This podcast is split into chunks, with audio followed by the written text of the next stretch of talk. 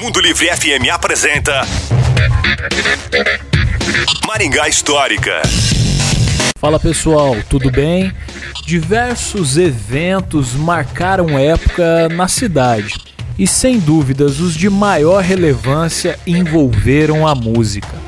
Um deles aconteceu na década de 1980. Trata-se do primeiro festival de música sertaneja de Maringá. Ele foi organizado pela então Secretaria de Cultura e Turismo da gestão do prefeito Saíde Felício Ferreira.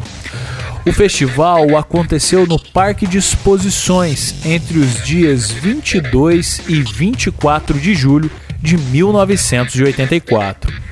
Com entrada gratuita, as duplas e grupos se inscreveram para apresentar músicas inéditas ou interpretar clássicos sertanejos e caipiras. Os mais votados receberam prêmios em dinheiro. O festival ainda teve em sua programação um grande show de Tonico e Tinoco. Quer saber mais sobre o nosso passado? Nos procure no Instagram, é no arroba Maringá Histórica. A história em tudo que vemos. Você ouviu Maringá Histórica com Miguel Fernando.